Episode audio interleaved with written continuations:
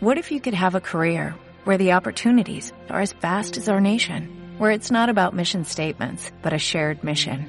At U.S. Customs and Border Protection, we go beyond to protect more than borders, from ship to shore, air to ground, cities to local communities. CBP agents and officers are keeping people safe. Join U.S. Customs and Border Protection and go beyond for something far greater than yourself. Learn more at cbp.gov/careers.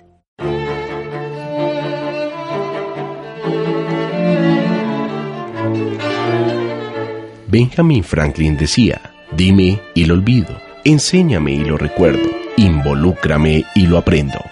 Al tablero, solo por www.radioamigainternacional.com.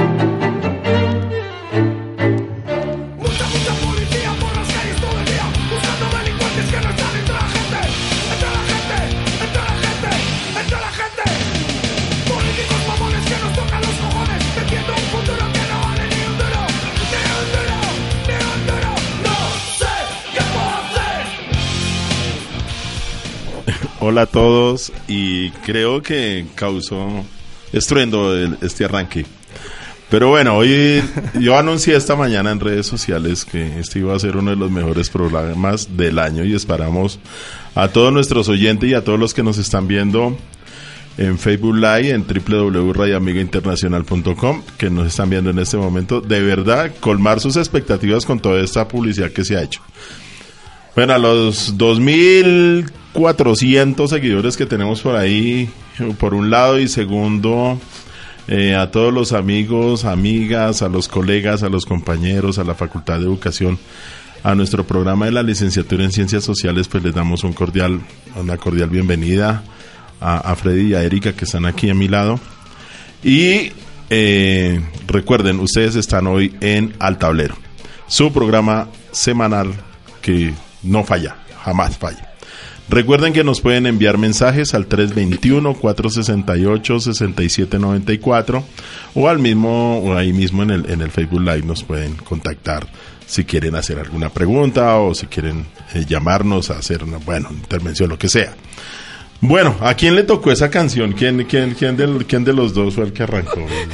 pues claro, pues, por la sonrisa sabemos que es Erika, bueno. Bueno, Erika, eh, a ver, una, un corto saludo para todos los que nos están viendo y para los que nos están escuchando. Y pues ese micrófono es tuyo. Bueno, hola, buenas tardes. Eh, no, pues muy, muy chévere estar acá, compartir un poco de música. Creo que es algo fundamental en mi vida, ha sido algo fundamental, pues el rock and roll más que todo. Eh, y bueno, y esperamos que, que, que pasemos un rato muy, muy chévere acá y gracias por la invitación. Vale, Freddy, igual. bueno, muchas gracias, profe Wilson, por la invitación. Eh, a todos nuestros, a toda nuestra audiencia en Facebook Live, en, en la emisora Radio Amiga por internet. Entonces, sí. Eh, sí. esperamos que sea un gran programa como su merced lo anunció. bueno, el, el, cuando, cuando, cuando empiezo, y empezamos con estos gustos y estos gustos musicales, Erika, ¿por qué, porque esa música, por qué te llama, por qué te jala, por qué te marca o te... Te dice, te enuncian al mundo, entonces. Esto es una canción de Ángeles del Infierno, la escuché cuando tenía como 11 años, creo. Es, digamos que de lo que me indujo a estar, a comenzar y a, y a empezar a escuchar rock por, por la letra, por esa cuestión de, de resistir, de una crítica social que se genera, eh, la potencia que tiene, que aparte pues hace que, que se suba la adrenalina y bueno, y que le pongas atención a eso, a lo que dice. ¿Cómo era Erika cuando tenía 11 años? ¿Cómo eras tú? bueno, yo era un poco introvertida, recuerdo en el colegio si era un poco introvertida, aparte estaba en un colegio femenino, entonces era complicado porque las niñas tienen otro tipo de ver, otro tipo de cosas, otro tipo de dinámicas uh -huh. dentro de ellas, entonces era complicado y aparte pues en esa época digamos que, que el rock and roll no estaba tan, tan de moda diría yo, eh, habían otros géneros que se estaban escuchando, que estaban en auge, entonces creo que, eh, no sé, era una niña un poco diferente, una niña un poco niño, digo yo, porque me gustaba jugar con carros, me gustaba jugar fútbol, bueno, eso. y entonces, y la música, bueno, esa, ese tipo de melodías y bueno, estas otras que tenemos acá que vamos a escuchar ahorita, eh, Smooth de Santana, bueno, en fin, eh, de, de alguna u otra manera Eso tiene, eso tiene, ¿qué tiene que ver con tu adolescencia? Eso tiene, en, el sentido de, de, de pegarla de la escuela, el colegio, la familia, la música. ¿Cómo hacías esas, esas mezclas? Aquí Juan, ah bueno, Juan espere que nos la cambió. vamos porque porque pues toca alternadito con Freddy porque si no pobrecito. claro que sí, no. Sí, sí, ya ha terminado. Bueno, Freddy, hablemos de esta canción que está sonando. Bueno, esta esta canción me recuerda al colegio también. Eh, cuando tenía 14 años eh, siempre me llamó la atención tocar la guitarra y pues esta canción como que me trae ese recuerdo de de esas ganas, esa, esa motivación que tenía por aprender a, a interpretar ese instrumento. Entonces, es más por eso, porque además en el colegio, pues los, los chicos que estaban conmigo escuchaban mucho rock, mucho esa canción de Metallica, ¿sí? Que además el video es, es impresionante, ¿sí? porque es, es como esa lucha que tenemos a veces entre venganza y perdonar. ¿sí? Uf. Entonces, es, una, es un video bien, bien, bien chévere. Y digamos que esta canción sí marca esa, esa etapa de mi vida. ¿Cómo era Freddy en ese momento? En esa adolescencia. Bueno, yo también era un poco introvertido, sí. Eh, pues yo nunca, como que nunca encajé en ningún lado, sí. Entonces tenía amigos, casi todos eran amigos míos, sí. Porque no buscaba como estar en un solo grupo, sino eh, compartir con todos, sí. Eh, me iba bien en el colegio, pero tampoco era el mejor. Entonces, eh, eh, como a los 14 años empezó a, gustarme el tema de la música. Entonces me empecé a meter mucho por ese lado. Me gustaba jugar fútbol, hacer muchas cosas. Pero la música siempre me, ¿Cómo era, tu, ¿Cómo era tu casa, Freddy? ¿Cómo era tu familia en, en aquel entonces? no, pues vivimos en, ¿En, Qué, ¿En qué barrio vivías? ¿Cómo era, ¿Cómo era la vida de Freddy en ese momento? Eh, pues yo vivo en el norte, en Barrio San Antonio Norte. Toda la vida he vivido ahí. Eh, pues mi familia... No, mi familia siempre ha sido, digamos, algo muy importante para mí porque ha sido eh, muy estable, ¿sí? Mis papás, mis hermanos, tengo dos hermanos, vivo con mi papá y mi mamá. Y ellos siempre... Ellos han salido adelante muy fuerte ellos dos solos, mis dos papás.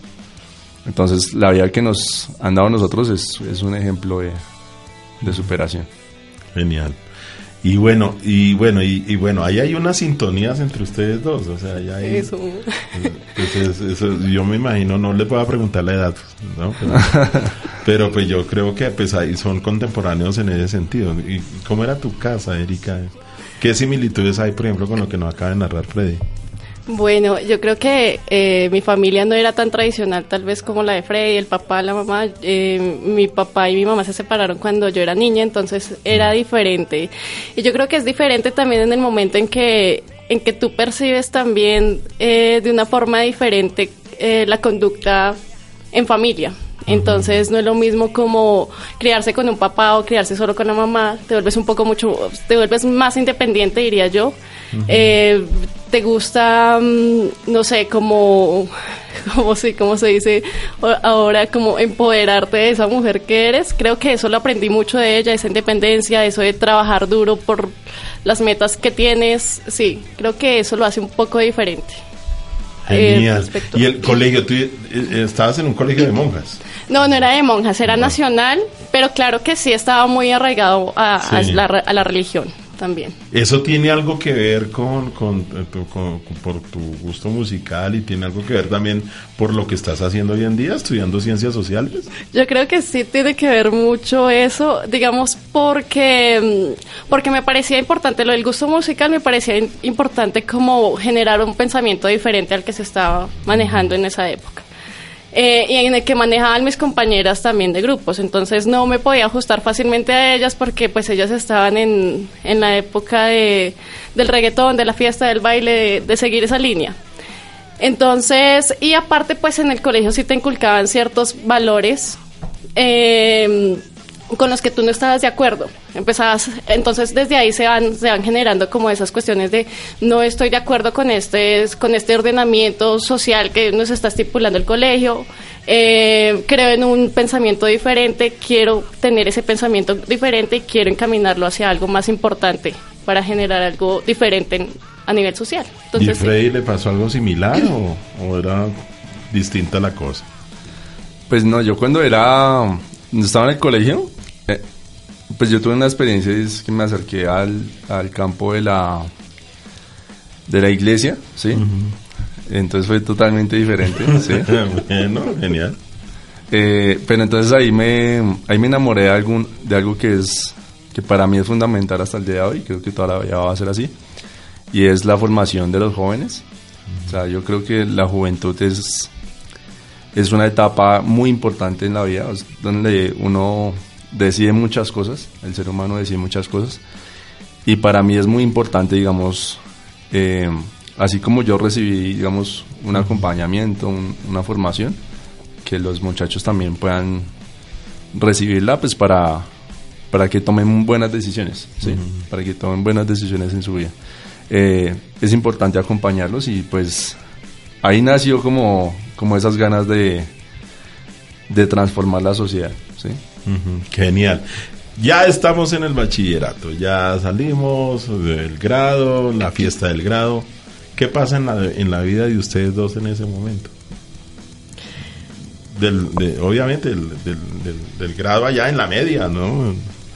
La toga, el birrete y esas cosas. Erika. Bueno, eh, me gustan, desde que salí del colegio me gustaban las humanidades, pero entonces eh, por diferentes oportunidades y también gustos en general, eh, me gustaba también la parte de, las artes. Entonces entré primero a estudiar eh, diseño gráfico, me, fui por ese lado un poco. Luego después entré a estudiar diseño industrial. Eh, me quedé pues con el diseño industrial, me parece interesante, pero siempre me pareció mucho más interesante. O sea, creo que puedo ser más útil en otro campo. Entonces por eso después, cuando terminé esto, decidí eh, ya definitivamente estudiar lo que, lo que realmente me apasiona. Entonces decidí estudiar eh, ya la parte de licenciatura en ciencias sociales y pues quiero continuar por esa línea. Ahorita es, es mi ideal. ¿Tú quieres ser maestra? Sí, definitivamente. ¿Y como diseñadora no lo hubieras podido hacer? Como diseñadora se pueden hacer muchas cosas, pero el diseño creo que a veces te coarta en... Depende de lo que, lo que quiera el mercado. Entonces te puede digamos que puedes ligarte de eso que hay en tu cabeza, de esas metas de cambio que hay en tu cabeza, para linearte totalmente al, al, mundo del mercado. Y ya. Claro. Bueno, Frey, igual. 11 grados. Eh, bueno, cuando me cuando me gradué del colegio, pues no tenía ni idea de qué hacer. no, la mayoría, eso, es generacional. Entonces, bueno, ahí yo siempre fui muy inquieto, entonces empecé a buscar. Y eh, habían dos campos, el de la música, que me llamaba mucho la atención, pero también el de las artes. Entonces encontré como una carrera que tenía como, como esas dos. Y era la... Estudié animación y postproducción audiovisual. Entonces, eh, soy tecnólogo en animación y postproducción audiovisual. Eh, terminé la carrera en 2015 eh, me gustó mucho, pero entonces, eh, digamos que cuando el ideal que yo tenía era, bueno, voy a estudiar esto porque quiero transformar la sociedad, ¿sí? Uy, pero desde campo yo creo que pues porque la, la cuarta revolución tecnológica. porque es un campo que es mediático, ¿sí? Entonces, digamos que tiene esas posibilidades. Pero entonces cuando ya entré a trabajar y a desenvolverme en el área, entonces tuve la oportunidad de trabajar con la Secretaría de Educación en un proyecto que se llama Educación Media Fortalecida. Eh, pues ahí di, unos talleres para los jóvenes y me empezó a gustar el campo de la educación. Mi papá antes me había dicho, un tiempo antes me había dicho, usted como que le gusta, es como que bueno para ser profesor. Él me había dicho así, pero yo no le puse cuidado, yo no, pero a mí como que no me llama la atención eso. eh, bueno, entonces ya cuando trabajé en el proyecto, eh, me empezó a, a, sonar como la idea de ser profesor. Y ya cuando llegó un momento en que eh, pues empiezo a, a, trabajar ya tanto en el campo que me, empezó a dar cuenta que es muy comercial, ¿sí? Y que todo lo que sale es como muy comercial, pero entonces eh, no me sentía como, como lleno, como a gusto. Entonces ahí eh, pues empiezo a buscar algo por el lado de la pedagogía y por cosas de la vida eh, termino acá en esta universidad Genial. en ciencias sociales. Genial. Y, y Erika, ¿cómo llegaste a la Universidad de la Gran Colombia? Bueno, tenía, eh, cuando estaba trabajando tenía una compañera que estudiaba Derecho acá. Entonces, eh, siempre he tenido un preconcepto de las, de las personas que estudian Derecho. No sé, por la cantidad de abogados que salen a veces, entonces tú te generas cier- ciertos preconceptos. Pero entonces en ella vi algo muy positivo y era que realmente le gustaba la justicia, tenía, eh, sabía por qué quería hacer eso y tenía, digamos, eh, una visión social diferente. Entonces me comentó que estudiaba acá, bueno, y le dije como, bueno, vamos, a ver qué más hay, qué más dictan allá. Entonces vi, vi que estaba la licenciatura en ciencias sociales, eh, no en muchas universidades la dictan en la noche, entonces también, sí, fue, sí, yo creería que por eso, pero no, no sabía, no tenía muy claro o no había escuchado antes de que, de cómo, cómo era el funcionamiento de la Universidad Gran Colombia o, o hacia dónde era la visión de la universidad. Bueno, ya estando aquí en la universidad, uno siempre se hace una pregunta, ¿no? Los licenciados en ciencias sociales tenemos como, como tres, tres nortes que se fijan en el programa. Por el lado de la historia es uno, muy fuerte. Por el lado de la geografía es otro. Y por el lado del, del hecho en sí mismo de la licenciatura, es decir, de las pedagogías. Entonces, uno encuentra compañeros que son muy buenos haciendo pedagogía de las ciencias sociales y son unos super maestros, tienen claro cómo es el tema de la enseñanza de las ciencias sociales. Uno encuentra geógrafos y uno encuentra gente completamente dedicada al tema espacial y al tema territorial y ese tipo de cosas. Y uno encuentra la línea de historia, pues ni qué decir. Entonces, tenemos unos compañeros que son versados y come libros y devoran y devoran y devoran y entonces uno va a hablar del siglo XIX y termina uno remontándose a la, al Big Bang. Entonces, en ese tema, en ese tema, ¿a ustedes qué los marcan las ciencias sociales? ¿Por dónde, por cuál de esas tres? O de pronto me estoy equivocando y es una cosa más interdisciplinaria, no sé. ¿Ustedes por dónde, por dónde van? A ver, Freddy, arranca. Eh, bueno, a mí el tema de la historia me fascina, ¿sí? Digamos que eso fue lo que me atrapó aquí en la carrera, ¿sí?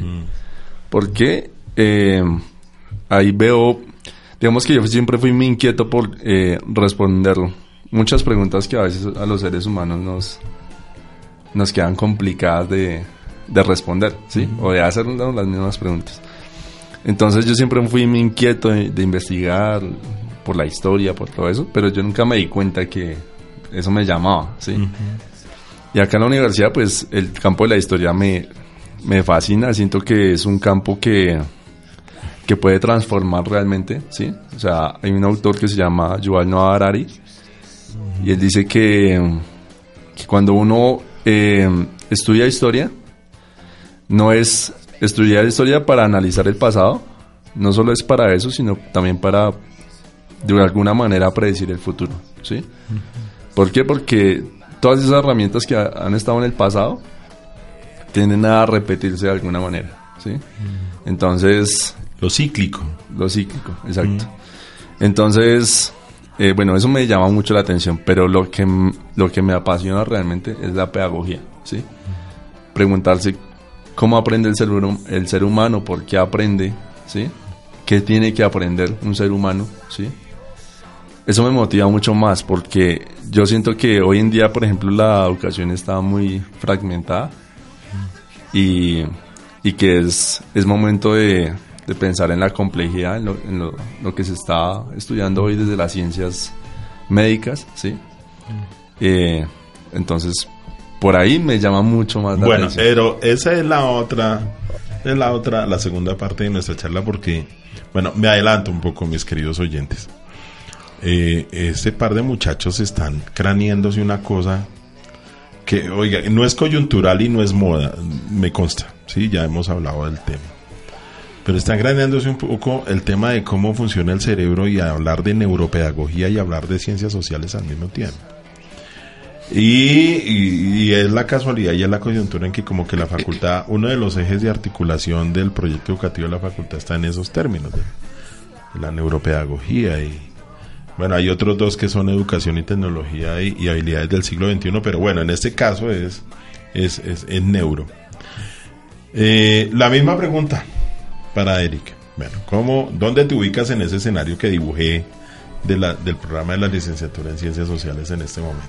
Bueno, cuando, cuando yo eh, quise, quise optar por las ciencias sociales, lo que más me apasionaba dentro de las ciencias sociales era la parte histórica. Pero entonces no solo la parte histórica como conocer la historia, sino poder relacionarla con el presente. O sea, ¿por qué, por ejemplo, llegamos hasta estos términos? ¿Por qué diferentes acontecimientos, no sé, eh, por qué ahorita tenemos una, una visión tan, tan eurocentrista? ¿A qué se debe? Eh, ¿Por qué, digamos, que olvidamos nuestra nuestra historia indígena, porque mm, nos han enseñado, digamos, algunas cosas de forma tan equivocada. Entonces, y creería que, que el historiador en parte debería enfocarse un poco a eso, hacer una crítica de, de esa historia, a mirar cómo la perciben los otros y, y a ver, digamos, qué llevó o qué lo que estoy de acuerdo con lo que dice Freddy en la parte cíclica, sí creo que es eh, pasa así, pero también hay diferentes escenarios que hacen un poco que esa historia tome diferentes rumbos. Entonces, me apasionó eso mucho. Ya después, cuando empezamos a, con el proyecto con Freddy, entonces, digamos que sí, muchas veces uno se cuestiona como qué métodos pedagógicos y acá tú haces un trayecto por diferentes métodos pedagógicos que, que hay, diferentes visiones de cómo el niño debe aprender, del aprendizaje. Pero entonces, eh, muy pocas veces hacemos esa unión de, efectivamente, del, de apegarnos un poco a las ciencias exactas o, o la medicina para entender también cómo deberíamos nosotros enseñar y qué deberíamos enseñar. Bueno, aquí tenemos un tronco, el tronco del árbol de aquí esta pareja, bueno, lo digo en el buen sentido, por favor.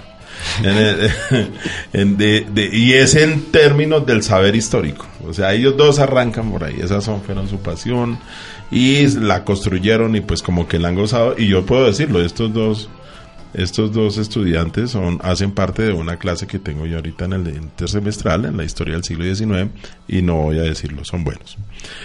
Eh, y entonces, pero después, entonces dice, bueno, la preocupación es la pedagogía y el gusto por la pedagogía y saber cómo es que se enseña. Bueno, ahí en una de las tantas discusiones que hemos tenido en clase y es que finalmente uno narra y se devuelve sobre la historia, sobre lo que escribió un historiador.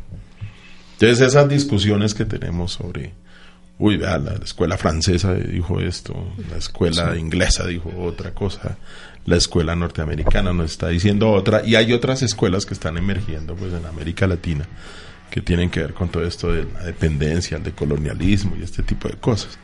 Bueno, digamos que ese es otro debate y otra discusión. Y la pugna, eso es, es, frecuente.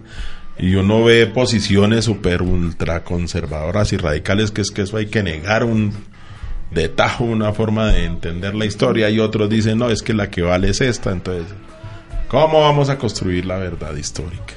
Entonces viene siendo un problema bien de fondo. Bueno, estas palabras que digo no son espontáneas, no son soltadas al aire eh, casualmente, ni en forma casuística, es para poder entrar en el, en el tema central de, de lo que nos trae hoy, por eso Erika y, Freddy están aquí.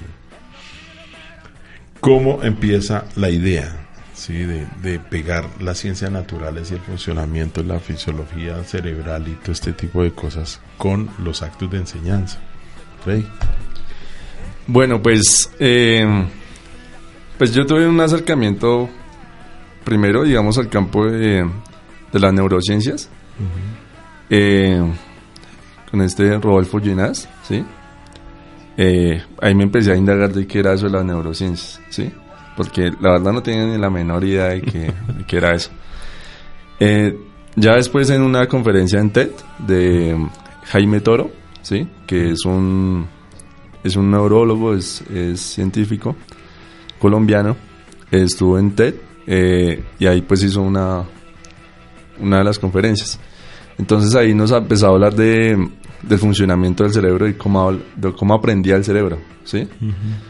Entonces, este tema de, de cómo estimular el cerebro para que eh, se abra la puerta al aprendizaje, eh, me empezó a llamar mucho la atención en, ese entonces, ¿sí? Eh, ya después entonces, en conversaciones con Erika, pues bueno, yo también estoy trabajando con un proyecto que se llama Método de Políglota, que utiliza la, la estimulación neuronal para que los niños aprendan, ¿sí? Pero entonces, eh, ya hablando con Erika, entonces empezamos a, hablar de todo eso, de la, de la pedagogía, de la neurociencia, de, la educación, ¿sí? Y cómo, cómo aprenden los, cómo aprendemos los seres humanos. Entonces, eh, pues le hice la propuesta de, venga, ¿y por qué no hacemos una tesis sobre eso? ¿Sí? Y pues ahí como que, ahí confluyó, eh, pues la idea, ¿sí? Las ganas de, de trabajar por esto y creemos firmemente en que eh, es una necesidad de hoy en día la educación, ¿sí? O sea, hoy en día uno ve a los profesores desanimados, ¿sí? Ve a estudiantes desanimados y uno se pregunta por qué pasa eso, ¿sí? Y cuando uno mira las neurociencias, ¿sí? Y ve que el cerebro necesita sentirse a gusto para aprender, ¿sí? Necesita sentir placer para aprender entonces uno se da cuenta que, que lo primordial que tiene que haber en, en, una escuela es el tema emocional, ¿sí? Y el tema emocional se dejó de lado hace, hace mucho, ¿sí? Que hubo unas escuelas que, digamos, lo han retomado, como las Montessori, eh, la pedagogía Waldorf, ¿sí? Pero que no lo han retomado. Estaba llena todo. y estamos hablando de lo emocional, y el cambio de género No, pero, pero está bueno el paréntesis. A ver, vamos a ver. Diomedes emocionalmente hablando, cómo nos hace aprender. Erika, ¿cómo lo... te bueno, ella? No, no, no. Ah, ¿ese es tuyo? Ah, no. Bueno, esto, esto es, digamos que una, una afecta algo que me vincula mucho con mi papá, ¿sí? Porque mi papá nos, eh, desde que éramos chiquitos nos ha cantado esa canción, ¿sí? sí.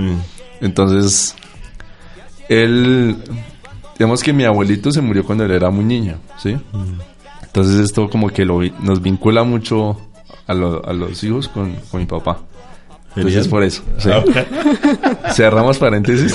Cerramos paréntesis y sigamos entonces. Entonces el tema emocional tiene que ver con eso, ¿sí? Por ejemplo, esto que, que les acabo de contar, cuando el cerebro, digamos, está se, siente como bien para aprender, está como en la disposición de aprender, eh, suele eh, generar una conexión sináptica mucho más rápido, ¿sí?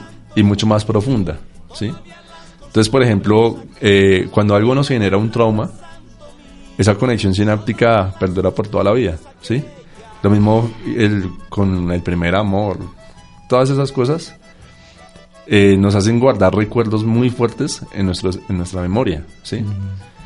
Que a veces, a veces ni una enfermedad puede quitar eso, digamos, ¿sí? Porque se quedan muy profundo en nuestro cerebro. Entonces, si el niño aprendiera de esa misma forma, ¿sí? Desde lo emocional, eh, siendo estimulado emocionalmente, pero no solo estimulado, sino que aprenda a, a, ser consciente de sus emociones, ¿sí? Aprenda a manejarlas, ¿sí? A determinarlas.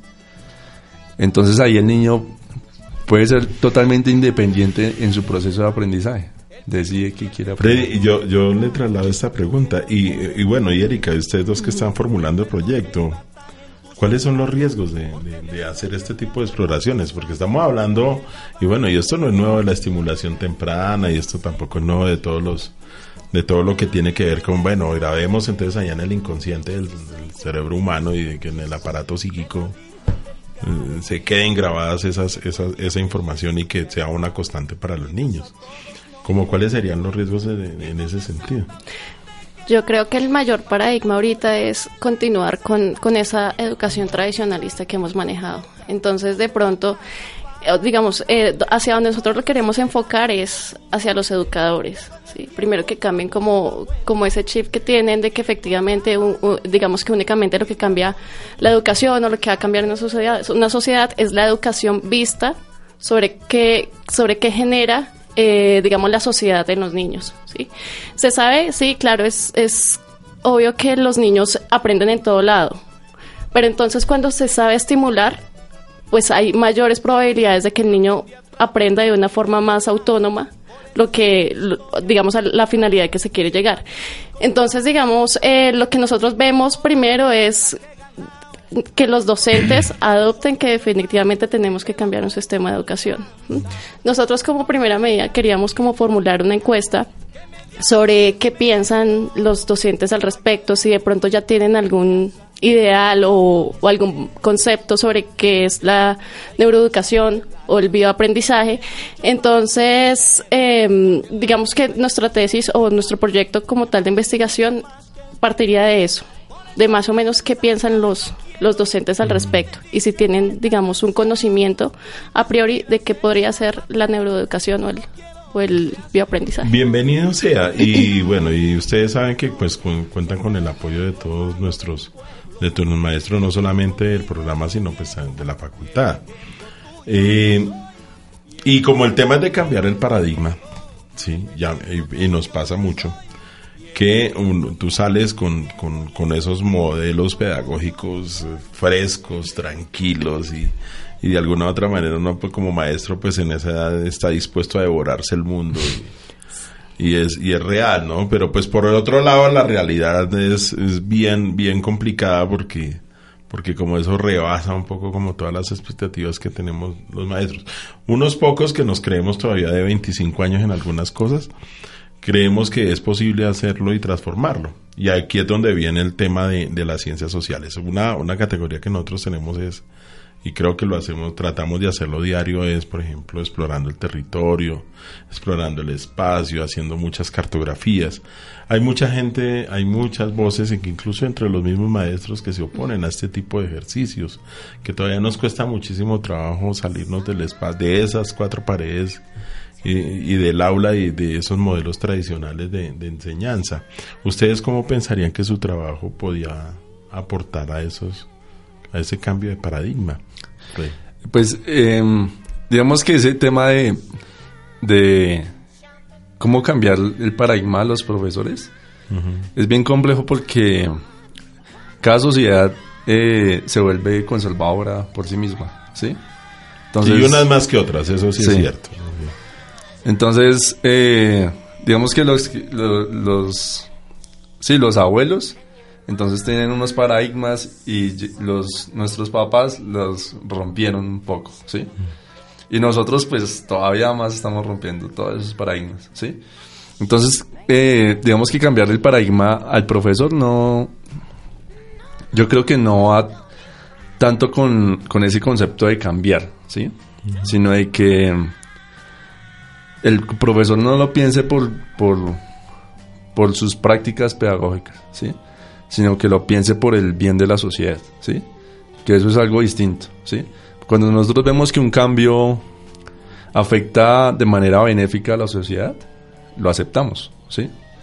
Pero cuando nosotros vemos que nuestras prácticas se van a, ir, eh, se van a ver eh, afectadas por, por lo que sí, por los nuevos cambios que se, se proponen, entonces ahí empezamos a poner el pero, ¿sí? El pero, pero, pero. Y eso es algo que seguramente va a pasar, ¿sí? Seguramente muchos profesores van a decir, eh, eh, no, a mí me ha funcionado esto 20 años y usted me va a decir a mí que... usted le va a enseñar a su papá a ser hijos. Exacto. Pero pues, digamos que Hoy en día yo creo que es muy factible que muchos profesores tomen la decisión de, cambiar sus prácticas en beneficio de la, de la escuela y en beneficio de ellos mismos, ¿sí? Porque si nos ponemos a ver, les voy a, voy a poner un ejemplo, ¿sí? Nosotros tenemos un profesor para 40 estudiantes, ¿sí? En muchos casos, que es, digamos, de pronto la mayoría, ¿sí? Pero si, el, si ese no fuera el solo profesor, que fuera de pronto el de ciencias sociales, ¿sí? sino que trabajara de la mano con el de literatura y con el de eh, artes escénicas o el de teatro, ¿sí? Eh, ya no sería uno con 40, sino serían 3 con 40, ¿sí? No sería una clase de, de 45 minutos, sería una clase de 2 horas y hasta más tiempo. ¿Por qué? Porque las actividades no se piensan en, en esa estructura, ¿sí? Ese, ese formato que nos toca llenar para planear las clases. De, de tal hora a tal hora hacemos esto, sino que es, es mucho más es mucho más compleja, pero mucha más tranquila, ¿sí?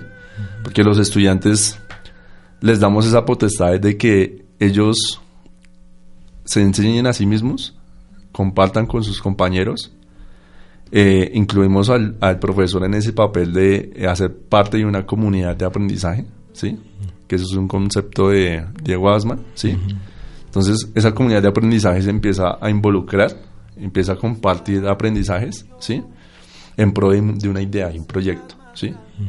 Y cuando ese proyecto se vuelve el centro, entonces el niño se vuelve eh, un agente eh, protagonista de su propio aprendizaje y el profesor se vuelve un acompañante, pero que le, lo va como orientando, ¿sí? De alguna manera. De hecho, Antanas Mocus nos comentaba que le dijo a los profesores que hace como 10 años que tenían que ser orientadores y eso fue un escándalo. Sí, sí verdad. Pero si nos ponemos a ver en ese sentido, el profesor está mucho menos preocupado por lo que pasa realmente en, en el salón, ¿sí? O sea, no está preocupado por lo que, por lo que pueda pasar, ¿sí? Sino está preocupado es por acompañar y hacer parte de ese proceso, ¿sí? Entonces el profesor finalmente se convierte en otro, otro agente de ese aprendizaje, de esa comunidad de aprendizaje. Perfecto. Esos, eh, bueno, un poco como en esa en ese mismo orden de ideas, pero ya en el papel del, del, del objeto de investigación de ustedes, pues seguramente uno se, se, van a encontrar con muchos procesos de, de, pensamiento. Entonces, cómo el niño identifica, cómo clasifica, cómo jerarquiza, cómo subordina. Eh, mire cómo, por ejemplo, eso en algún momento determinado también fue abandonado en, el, en las prácticas de los maestros. A muchos nos, nos, nos formaron incluso con el, estigma aquel de que no, no, nos podíamos parecer a las ciencias naturales, entonces todas las taxonomías nos las sacaron de tajo y uno después con el tiempo se da cuenta que en el, en el trabajo práctico con los niños, pues hablar de taxonomías pues no es una cosa extraña, no es una cosa rara, eso uh -huh. debe hacer parte de nuestras prácticas. Entonces, ¿cómo Erika ve esa posibilidad de, de, de, de irrumpir, en, de hacer ese tipo de pedagogía en, en sus clases, en, con sus niños? ¿Cómo, cómo, ¿Cómo piensas un escenario de esa naturaleza? Bueno, eh, eh, Freddy ahorita mencionaba la parte, digamos, de, de esa inteligencia emocional. Uh -huh. Entonces, cuando abordamos el aspecto de la inteligencia emocional, logramos que el mismo niño sea el que guíe la clase, el que genere preguntas. Sí, que la idea precisamente es eh, que a partir de, del contacto con sus emociones, de a partir de, que de lo que el niño le apasiona, de lo que no, él mismo nos pregunta como qué hacer, por qué lo debo hacer, eh, cómo lo hago. Entonces, eh, en algún momento sí se pensó como sacar un producto ya tangible, de pronto para estimular esa parte eh, emocional, pero entonces creería que es fundamental que de pronto la investigación nos guíe hacia qué debemos nosotros hacer. ¿sí? Si, si, es debido formular algo tangible o, sería ya un proceso de, diferentes cosas que nos podrían apo apoyar en el momento de dar una clase, de dictar la clase. Eh, digamos que en mucho años atrás sí tenía la idea de contar la historia a partir de libros de ilustraciones, eh, de una forma didáctica. Entonces, en el primer momento se abordó eso, como podríamos sacar un, un libro ilustrado que nos, que nos apoye en el momento. Pero de pronto estaríamos delimitando un poco la investigación. Entonces aún estamos como en esa parte de experimentación, de mirar también el, el, pues, los estudiantes que son nuestro objetivo, de hacer diferentes experimentos dentro del aula a ver hacia dónde nos podríamos dirigir. Lo que quiere decir que estamos como una especie de pilotaje lo que se va lo que se va a plantear. Exacto. Sí, Aunque, a ver qué resulta de, de, de, qué camino escoger, no sé. Aunque nuestro enfoque sí es 100% los, los docentes, ¿sí? Y los, sobre todo los docentes en formación. Porque si hablamos de que hay una necesidad de que nosotros aprendamos sobre biopedagogía, sobre neuroeducación, pues nosotros la evidenciamos porque nosotros estudiamos y no recibimos dicha formación, ¿sí? Entonces cuando evidenciamos esa falta es que decimos, bueno, la primera, el primer llamado de atención que vamos a generar es que, eh, que esta, esta cátedra es necesaria en, en, la universidad, en la preparación de los licenciados. ¿sí? Eh, ese es nuestro primer llamado y, y, digamos que hacia allá va a ir un poco la, investigación. No, y seguramente, y seguramente, bueno, con todo esto que está sucediendo, sobre todo desde el año pasado, cuando la facultad decidió cambiar Sí, uno, es, uno, uno se llena de expectativas, o sea, muchos empezaron a hablar de educación STEM, entonces aquí está el Instituto de Antrobiología, aquí tenemos a la NASA, aquí tenemos, bueno, en fin, que están, están eh, poco a poco y gradualmente uno a veces quisiera que eso fuera un poco más rápido, pero yo pienso que no, o sea, vamos, vamos como construyéndonos. En ciencias sociales particularmente, pues eso es un poco más complejo, ¿sí? Porque es que y nosotros mismos somos complejos. O sea, es una, eso es una realidad de apuño. Y, y ahí, pues seguramente yo no me imagino catedrar, hacer una cátedra de neuroeducación y ciencias sociales que estén en la malla de las. No, es como, como. Es un poco como lo que pasa al país. Cuando el país se dio cuenta que no tenía amor por los símbolos patrios, entonces se inventó la cátedra bolivariana. Cuando se dio cuenta la, la nación que no tenía amor por los recursos de la naturaleza, entonces se inventó la cátedra Celestino Mutis. Yo soy producto de eso, eso para en los ochentas, eso era lo que funcionaba, la cátedra Mutis, ¿sí? Bueno, en fin, entonces yo siento que eso, y aquí siempre se ha tenido como la tendencia que todo ese tipo de transformaciones y revoluciones van es por decreto. Como más complejo todavía, entonces esperemos hasta que llegue alguien y nos firme el decreto de que ya todos tenemos que saber de neuroeducación y neuropedagogía y resulta que eso no puede ser tan, tan cierto. Bueno, eh, ¿qué bueno, vamos un poco ya siguiendo como la línea del programa. Eh, Freddy, ¿hoy en, qué, ¿hoy en qué estás trabajando? ¿Cuál, ¿Cuál, es tu campo laboral en este momento? Pues estoy trabajando con una editorial. Eh, se llama Bebé Genial. Entonces ahí pues manejamos el, lo que les comentaba ahorita, el método de poliglota, que es un método para, para niños entre los 0 y los 7 años, para que hablen varios idiomas a los 7 años. ¿sí? Eh, y pues estoy en eso eh, y con otros proyectos también. Es que bueno, me he desempeñado mucho en la parte editorial, entonces digamos que hay unos proyectos por ahí también en la parte editorial. Genial. Bueno, ¿y Erika? Bueno, eh, yo trabajo en, diseño, freelance. más que todo es diseño industrial, la parte de, de diseño de stand, diseño interior, diseño exterior, un poco de eso, modelado lo que más se me hace es el modelado 3D, entonces más por ese lado. Pero entonces también me, o sea, creo que en ese en ese aspecto sí se podría eh, unir un poco el diseño y, la pedagogía.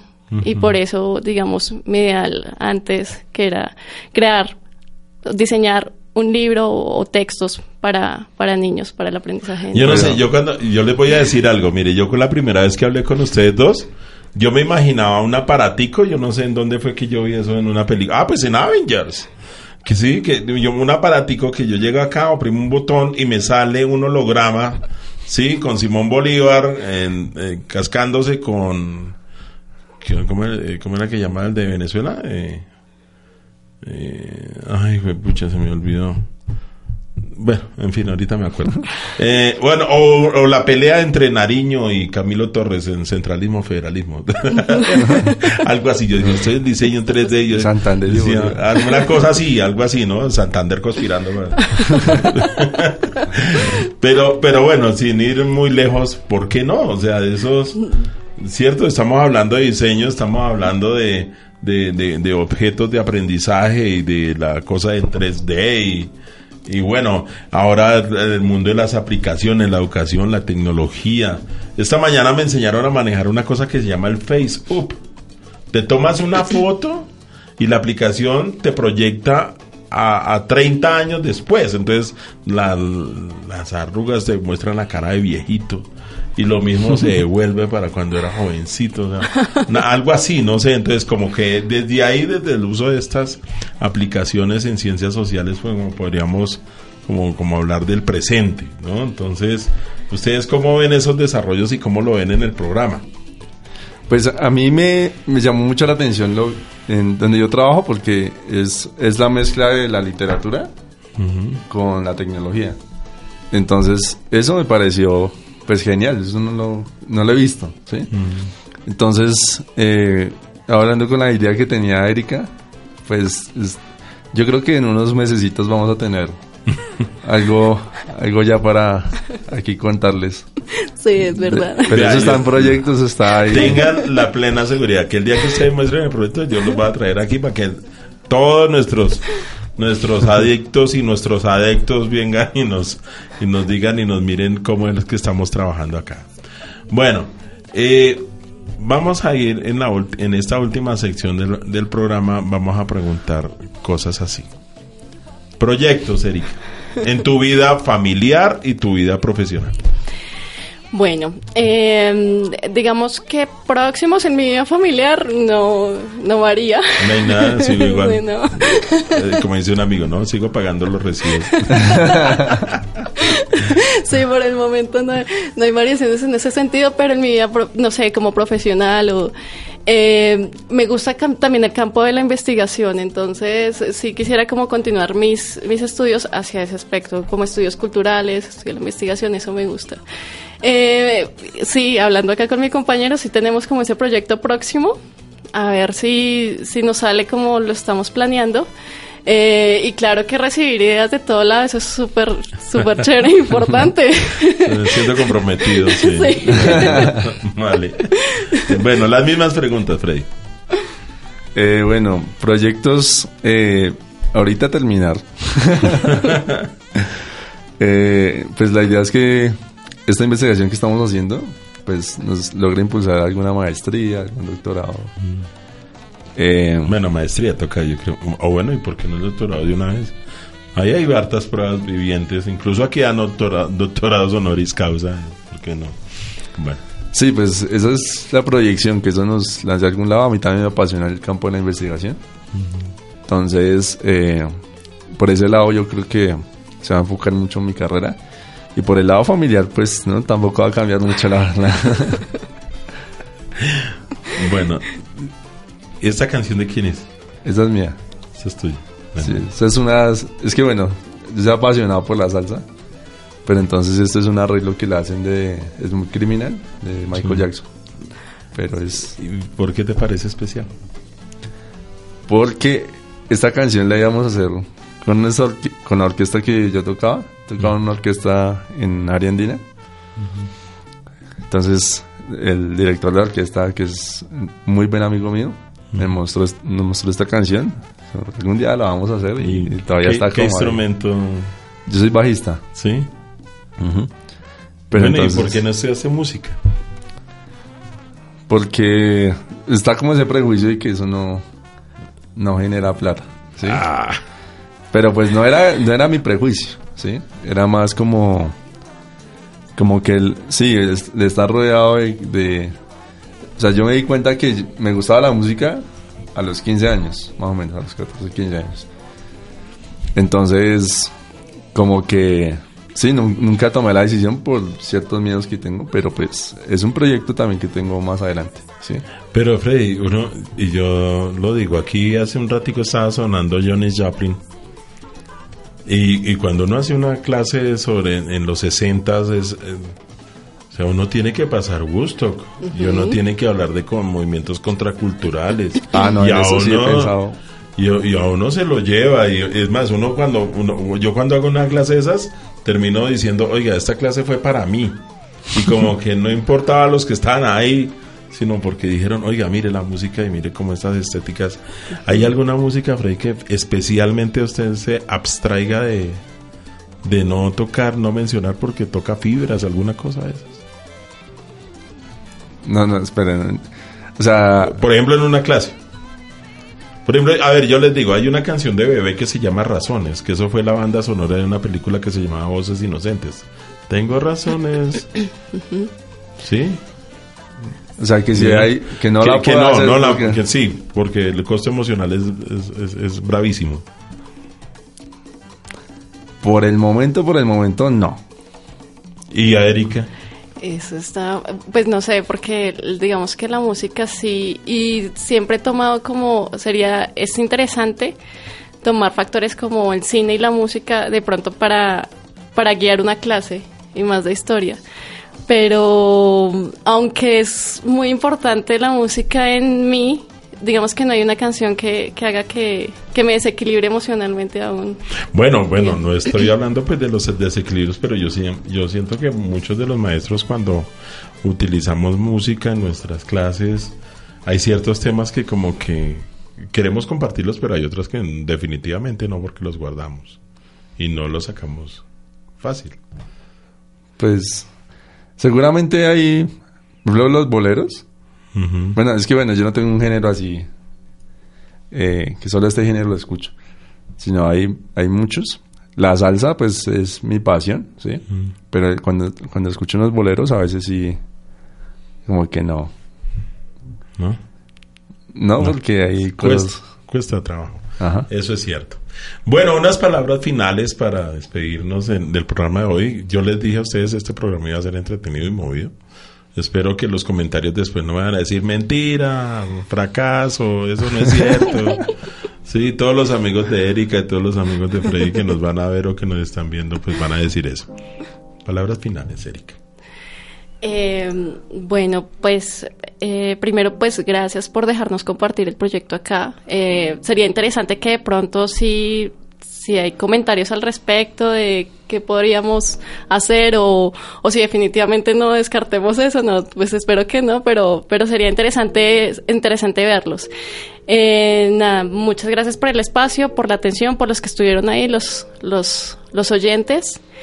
Y y no sé, diría tal vez que, que miremos esa parte, esa parte de la educación que podríamos cambiar, eh, que no echemos o no tiremos a la basura algunas herramientas que tenemos a la mano que podrían ser útiles para, para hacer mejor el oficio. Bueno, gracias, Erika. Freddy. Eh, bueno, pues muchas gracias por la invitación a todos los que nos vieron el día de hoy, los que estuvieron ahí pendientes, muchas gracias por acompañarnos. Eh, y un mensaje para los compañeros que están estudiando licenciatura. Perfecto. Eh, que, que lo primero, que este es el momento de hacerse preguntas, este es el momento de, de emocionarse, ¿sí? Porque ya cuando uno vaya afuera ya es, es otro cuento, ¿sí? Pero este es el momento de, de hacer los proyectos, de proponer, de arriesgarse, ¿sí? Y que si uno no lo hace ahora, pues muy difícilmente lo va a hacer después. ¿A alguien en especial quieren decirle un, mandarle un saludo? no lo había pensado. Serio, serio porque si no después hay un reclamo, yo sé. ¿Cómo así? Estuve en el programa y no me mandó a saludar. No, no sé, de pronto, no, a nuestros compañeros. Ah, bueno, alguien por ahí que sí me dijo como, ¿por qué no me, me- invitó la próxima vez? Digo que lo inviten. Vale. Para que se sienta acá con nosotros ya. Listo, y Freddy. No, no sé quiénes me estén viendo, la verdad. Pero pues si hay familiares y amigos, pues igualmente sí les mando un, un gran abrazo. Igual yo, bueno, un saludo especial. Bueno, primero a todos los que están en, en, en la universidad, todos los que están en la facultad, todo nuestro programa, nuestro bellísimo programa, nuestros 454 estudiantes. Que yo sé que a veces, eh, esa es la vida, ¿no? Eh, Vamos, hablamos, dialogamos, nos encontramos, nos desencontramos. La vida es así. Hay de consensos, de disensos, pero finalmente pues deben primar pues como las, las cualidades, ¿no? Y la- las buenas cosas que tenemos todos. Un abrazo para todos, eh, un saludo especial a toda la familia, amigos, a Daniel Cardona, el decano que está pendiente siempre de nuestro programa, al señor vicerrector, eh, don Rodrigo Riaño, el maestro, y aquí pues nos seguimos viendo en la próxima semana en Al Tablero. Hasta pronto.